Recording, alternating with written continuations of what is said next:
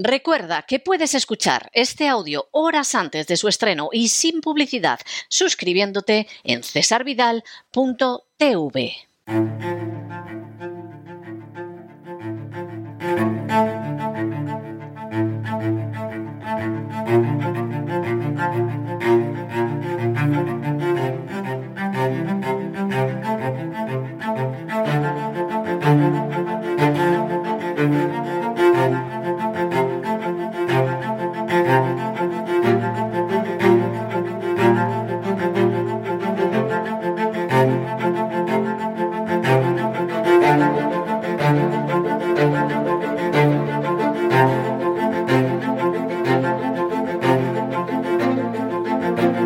Así fue España, con César Vidal y Lorenzo Ramírez.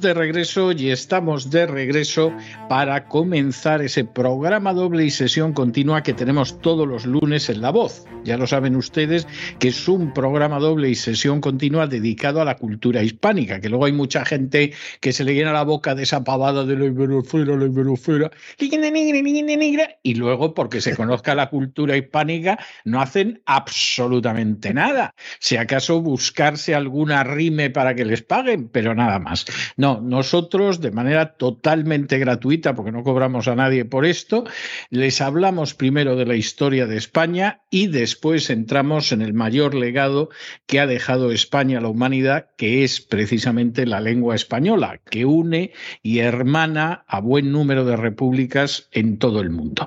Como ustedes saben, en esta primera parte, que ya es así fue España, ya no es así fue Hispania, sino así fue España, nosotros andamos ya en los últimos coletazos del reino visigótico y, en fin, acompañándome en estas andaduras históricas, como siempre está don Lorenzo Ramírez. Muy buenas noches, don Lorenzo. Muy buenas noches, don César. Además, preparado ahí para escuchar una historia del programa de hoy eh, va a hacer a muchos pensar ¿no? y, replantearse el estudio de la historia, porque la historia puede ser divertida, además de rigurosa, como muestra aquí usted todas las semanas. Y yo, bueno, es en la medida en que puedo acompañarle, porque vamos a contar la historia de un rey, de un rey anciano, ¿verdad? Que desde el principio al final tiene una historia muy bonita y que al final incluso tuvo problemas con el peluquero. Con el peluquero, ¿no? Sí, bueno, bueno, con la mano que movía la tijera del peluquero, para ser exactos, ¿no?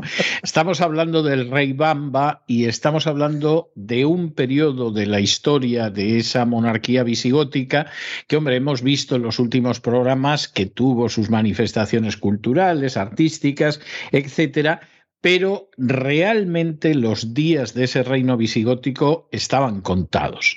Hay que decir que en buena medida las monarquías europeas en esos momentos tenían todos los días contados, porque había un proceso creciente de feudalización, de desintegración política, de declive económico, de inseguridad pública, y bueno, eh, realmente los reyes fueron perdiendo casi todo y lo que fueron emergiendo con mayor o menor fuerza fueron los señores feudales. La monarquía visigótica no era ajena a ese proceso europeo general. La monarquía visigótica además era un cuerpo muy debilitado y de alguna manera lo que sí iba a tener esa manifestación de una feudalización creciente en el caso de la monarquía visigótica, pues va a ser algunas peculiaridades españolas. Eso es verdad.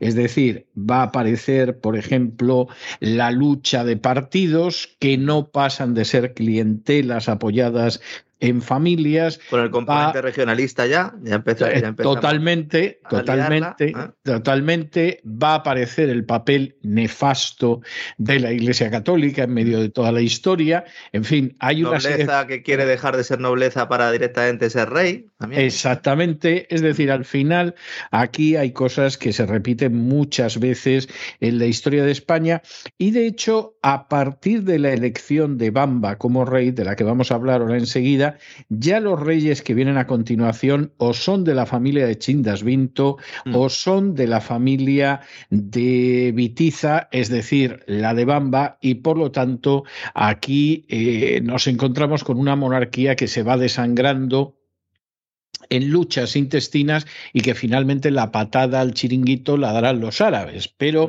de todas formas aquello se veía se venía cayendo. Hay que recordar que el 1 de septiembre del año 672 moría Recesvinto en una villa que tenía en Jérticos, en la provincia de Salamanca, y acto seguido los aristócratas, los nobles visigodos que constituían el aula regia, procedieron a elegir un sucesor. y eligieron allí, mismo, allí mismo, efectivamente. Y la elección recayó en uno de los que también estaba presente, que era Bamba. Como Bamba era una persona mayor, era una persona de experiencia.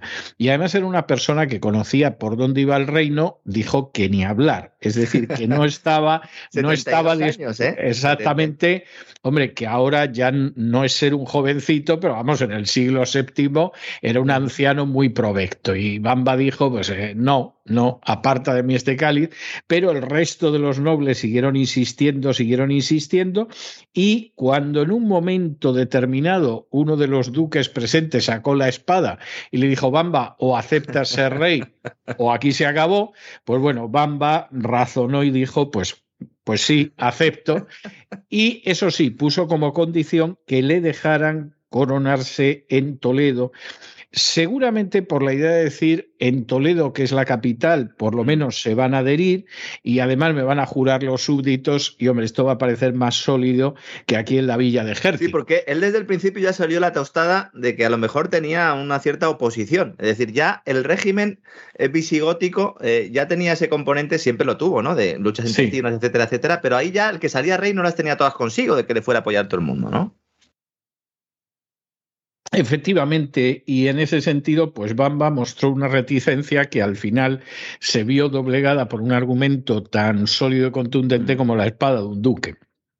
Bueno, Bamba finalmente acepta ceñirse la corona, lo juran en Toledo y empieza a sublevarse todo el mundo. Es decir, es decir por un lado, en un momento determinado, los vascones se sublevan, los vascones aprovechaban cada vez que había cambio de gobierno para armar bronca, generalmente llegaban y les inflaban, pero de momento ellos armaban bronca. Eh, además, también, ¿no? Exactamente. Aparte de esto, el conde Hilderico de Nims, apoyado por algunos godos, pero también por los francos, se sublevó en la Septimania. Francos merovingios, ¿no? Exactamente, exactamente, exactamente. Y Bamba, en ese momento, pues para eh, abortar esa sublevación, envía al duque Paulo, que era de origen bizantino, pero este antes de llegar a Narbona decide que se proclama rey. Parece ser esto es un detalle además del duque Paulo, que no pretendía sustituir a Bamba. De hecho, le mandó una carta en la que él se denominaba el rey del este, qué bonito, el rey del oriente o el rey del este, ¿no? Como el rey del norte de Juego de Tronos, sí, Sí, la herencia bizantina, ¿no? El rey de oriente, el rey del este, y llamaba a Bamba el rey del sur. Es decir, mire, que yo usted no lo quiero destronar, pero yo esta zona de España me la quedo y como además he conseguido que me apoyen los vascones, los francos, que es la potencia extranjera siempre dispuesta a meter la cuchara en los visos españoles. Y, además los judíos. catalán, porque había un el de la Tarraconense, que Exactamente. Era que era el que le comió la oreja y le dijo: Oye, Paulo, mira, que tú puedes ser rey. Sublevate, que tú puedes llegar Hazme caso, el Seni, el Seni, y ya empezaba el asunto. Y además los judíos, que estaban hartos de la legislación antijudía y que cada vez que olfateaban que podía haber un cambio de gobierno que mejorara en algo su miserable situación, pues ahí que se lanzaban. Bueno, pues a pesar de lo que era la coalición de vascos, francos, judíos y otra gente, entre ellos godos y nobles, bueno, Bamba decidió que no se iba a milanar y se dirigió hacia el norte con sus fuerzas. Los vascos le duraron una semana escasa. Es decir, llegó, empezó a repartir en, la tierra de los vascos y en menos de una semana los vascos se habían rendido, habían hincado rodilla en tierra y habían entregado rehenes. Es decir, eso fue visto y no visto. Es algo muy habitual en la historia de España. ¿eh? Hay que decirlo, lo que pasa es que la gente se le olvida pero a la hora de la resistencia frente a una fuerza militar regular, la verdad es que los vascos históricamente han durado menos que un, que un bizcocho en la puerta de un colegio. Y en este caso con Bamba, pues fue lo que sucedió. En menos de siete días, vamos, los vascos rodilla en tierra y entregando rehenes. Además fue él personalmente, porque no sé si has comentado esto alguna ocasión, los visigodos iban ellos. Eh, Exactamente. A la guerra, no mandaban a otros, ¿no? Iban ellos directamente. Aunque tuvieran más de 70 años, como era el caso, ¿eh?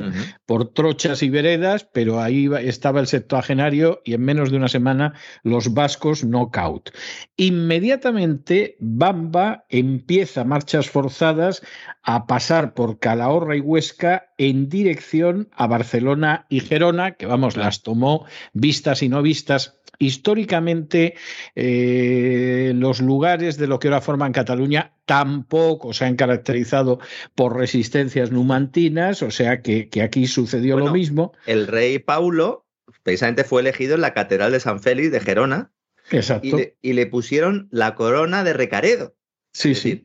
¿Eh? directamente diciendo, no, señores, sí, yo seré el rey de Oriente, pero fíjate que la corona buena la tengo yo. Pero fue un, fue un golpe urdido en Cataluña, ¿no? Bueno, lo, que, lo, que, Cataluña, lo que hoy es Cataluña, y en cuanto que la casque el viejo este de Bamba, yo soy el rey de, del este y, además el rey de España. O sea, esto era rápido. Bueno, eh, a través de las marchas forzadas por Calahorra y Huesca, Bamba toma Barcelona y Gerona entra en Septimania en busca del duque rebelde, toma Narbona, toma Acdé, toma Bessier, toma Maguelona, en este caso además en una operación anfibia por tierra y, por mar con la flota, o sea, verdadero, verdadero rayo de la guerra, y Paulo, que se había hecho fuerte en, en Nimes, donde se le había unido el conde Hilderico, y pensaba, bueno, pues a ver si aquí podemos resistir, bueno, pues Bamba lo derrotó de manera fulminante y además antes de que pudiera llegar un ejército franco en ayuda del rebelde. Es decir, esto fue verdaderamente tremendo.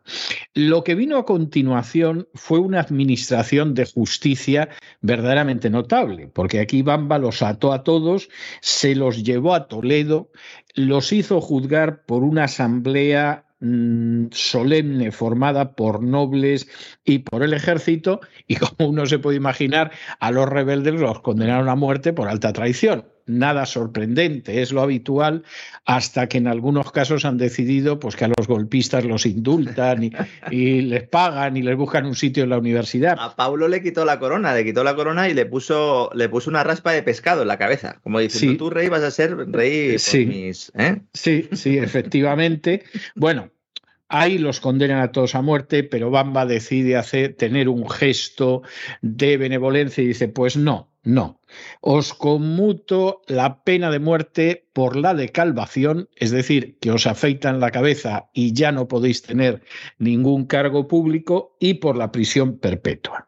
Luego a Paulo y a los compañeros los pasaron por las calles de Toledo, donde tuvieron que oír de todo y recibir de todo, y en un momento determinado, pues el rey también se dirigió a los judíos y dijo, os vais a enterar de la que os viene encima. Los únicos que se salvaron de, de esta administración ejemplar de justicia fueron los francos, porque Bamba no quería tener problemas en la frontera y dijo, bueno, total, los francos que han venido aquí a enredar, como suelen venir siempre los extranjeros a España, pues bueno, con estos voy a ser benevolente y me ahorro un conflicto con los francos. Este episodio del que hay que reconocer que Bamba sale, pero más que airoso. Es decir, esto es un rosario de victorias militares una tras otra y una derrota absolutamente innegable e incondicional del adversario. Esto a Bamba le enseñó muchas lecciones, pero una de las cosas que le enseñó era el hecho mm, de que era muy poco fiable el ejército visigodo.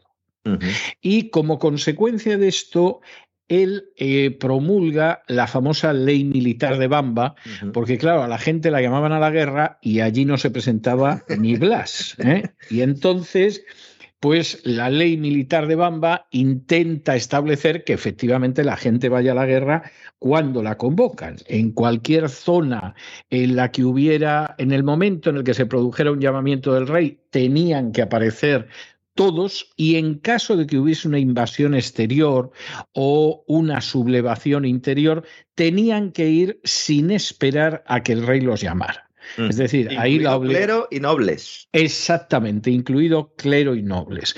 Las penas, por no hacer caso a la ley militar de Bamba, pues eran penas muy duras. Por ejemplo, los obispos y sacerdotes que estaban sujetos al servicio militar, no como en otras épocas, esos podían sufrir el destierro. Los laicos, fuera la condición que fuera la que tuvieran, eran vendidos como esclavos y se confiscaban sus bienes y además no podían ser eh, testigos en los tribunales, no podían dar testimonio en los tribunales. Bueno, la ley era muy estricta, parece que se aplicó en los pocos años que reinó Bamba, pero claro, creó una situación terrible. Basta decir que el sucesor de Bamba, en el duodécimo concilio de Toledo, afirmó que la mitad de España había perdido el derecho a testificar.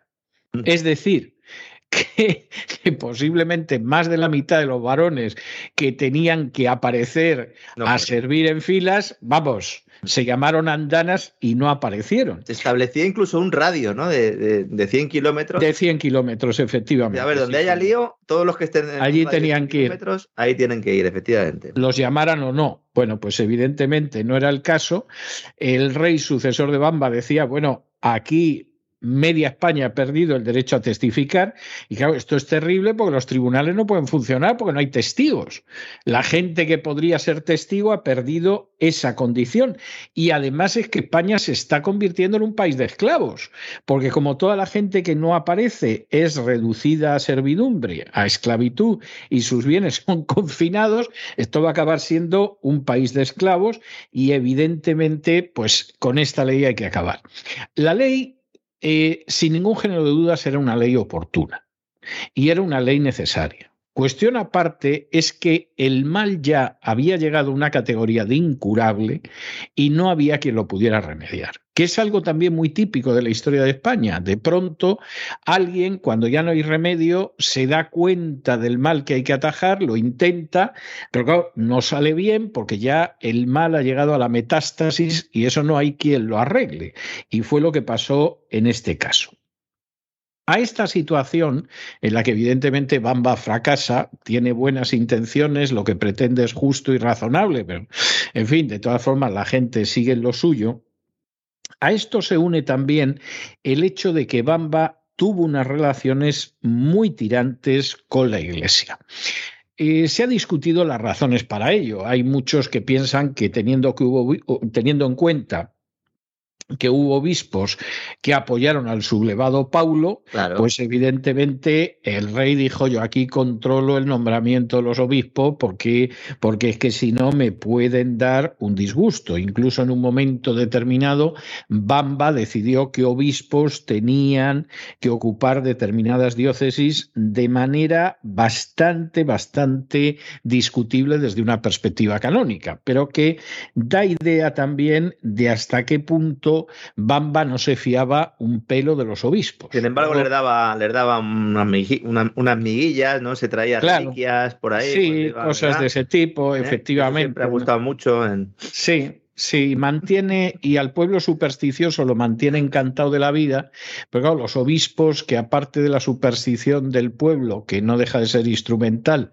están también en el poder, la gloria y el dinero, pues evidentemente con Bamba estaban muy disgustados. Hay un aspecto notable, además, en el reinado de Bamba, y es que por primera vez los árabes intentan entrar en España. Es decir, los árabes habían progresado extraordinariamente después de la muerte de Mahoma, se habían extendido por el norte de África y habían ido tomando Egipto, Libia, Túnez, donde por cierto fundaron la ciudad de Cairuán y en un momento determinado, los bizantinos, Tánger, efectivamente, y entonces los árabes le echan el ojo a España, si es que España está a tiro de piedra del norte de África y se puede ver desde determinados puntos de África, ves las costas españolas en un día de buen tiempo. Y entonces, efectivamente, su intento fue entrar en España, lo que pasa que Bamba estaba avisado, utilizó la flota visigoda y quemaron todas las naves árabes. Eso fue una gran derrota de los árabes en el primer intento de entrar en España, en la época que, hundió, que hundió pues, eh, unos 270 barcos. Es posible. No, no, era una flota de invasión y además una flota de invasión en serio. No como pasó luego cuando triunfó la invasión de los árabes, que ahí fueron a ver lo que pasaba y de pronto dijeron, aquí nos vamos a hacer los amos, como veremos en su momento. O sea, que era mejor hacerlo como lo han hecho siempre los franceses, ¿no? Sí, sí, sí. Entonces, hombre, pues aquí, aquí al final nos vamos a hacer los amos y total somos cuatro y el del camello, ¿no?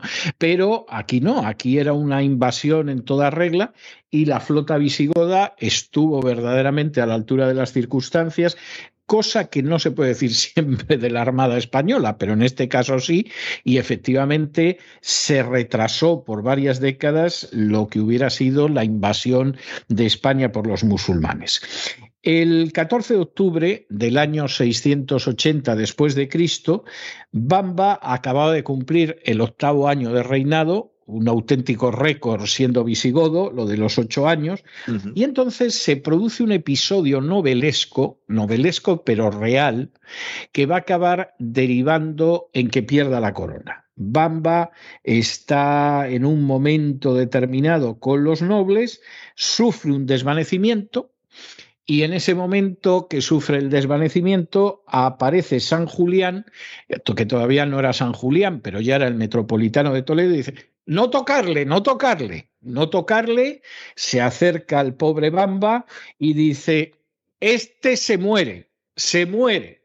Y en ese momento aprovecha y le practica la tonsura clerical, que era que te cortaban el pelo y que era una costumbre muy extendida entre los visigodos porque pensaban que si llegabas al otro lado con el pelo cortado como si fueras un, un clérigo, pues la entrada iba a ser más fácil yo creo que a muchos les tomaron el pelo, realmente con esto.